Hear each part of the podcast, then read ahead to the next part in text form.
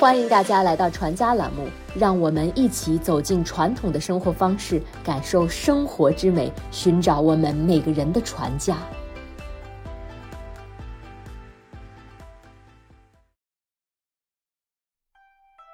中秋节与春节、端午节、清明节并称为四大传统节日。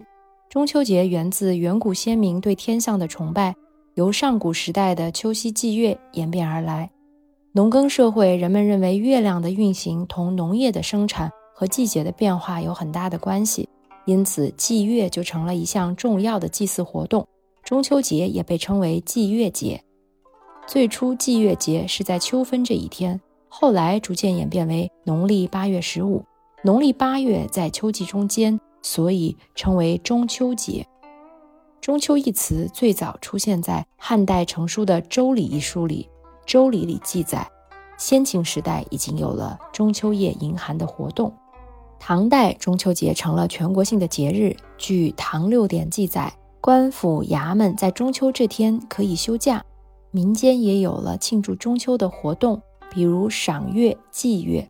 中秋节的盛行则是在宋朝。至明清时，中秋已与元旦齐名，成为我国重要的节日。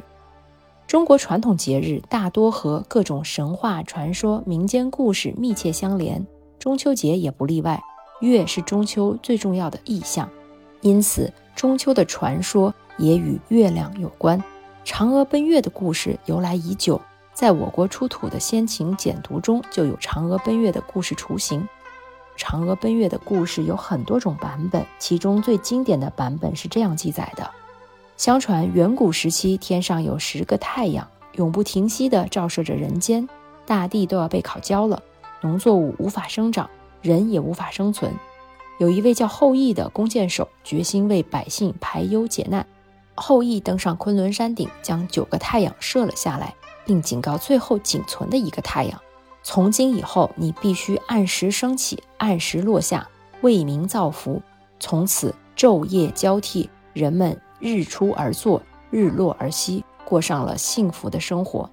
大家把后羿视为英雄。后来很多人找他拜师学艺，其中就有一个叫庞蒙的人。后羿的妻子嫦娥美丽善良，乐于助人。有一天，西王母送后羿一丸仙药，吃了仙药可以长生不老，还可以成仙。可是后羿不愿意离开嫦娥，让他把药藏在匣子里。这件事不知怎的被庞蒙知道了，他一心想把仙药弄到手。八月十五清晨，后羿出门去了，留嫦娥一个人在家。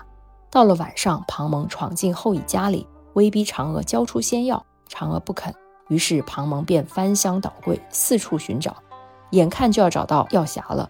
见情势不妙，嫦娥疾步向前，取出仙药，一口吞了下去。吃了仙药之后，嫦娥觉得自己的身体越来越轻。然后它就飞了起来，嫦娥飞出窗户，越过田野，越飞越高，飞向了天空，最终落在了月亮上。月宫冷清，嫦娥寂寞，她很后悔，可是从此再无回头路。乡亲们常念嫦娥，在院子里摆上了她平日爱吃的食品，为她祈福。从此，每年八月十五就成了人们期盼团圆的中秋佳节。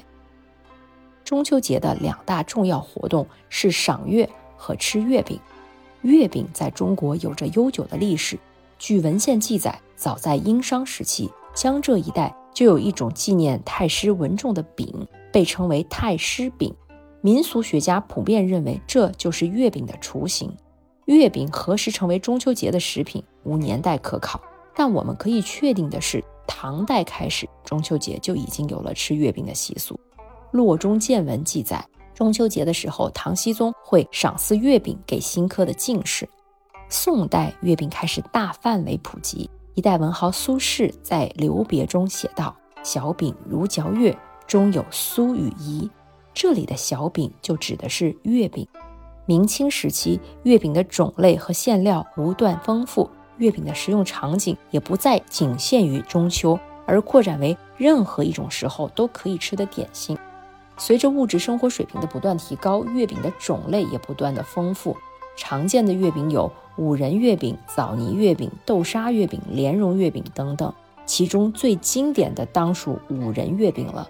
五仁指的是核桃仁、杏仁、花生仁、瓜子仁和芝麻仁，将这五种料炒熟后压成碎丁，加入白糖调味之后，就是五仁馅了。五仁馅儿口味丰富，老少皆宜，深受大家的喜爱。如果说月饼满足了口舌之欢，赏月则抒发了人们的悲欢离合。无论我们身在何方，总能看到一轮或圆或缺的月亮，总有一抹月光披在我们身上。海上生明月，天涯共此时。这是月夜望远的辽阔意境。中庭地白树栖鸦，冷露无声湿桂花。这是望月怀人的秋思，长安一片月，万户捣衣声。这是思念征夫的真情致意。一千个人眼中有一千个月亮，月亮的意义是无穷的。团圆是中秋的主题，中秋不仅是一个节日，更是一个家庭团聚、亲友话谈的契机。我们无论身在何处，都能感受到家的温暖。感受到亲友的支持和鼓励，这便是中秋节的最大意义。时令节庆，四季烟火，匠心手艺，齐家心语，生活中的每个美好瞬间都值得铭记。在宏大与细微、寂静与繁华中，找到我们的初心。传家之旅，福慧传家。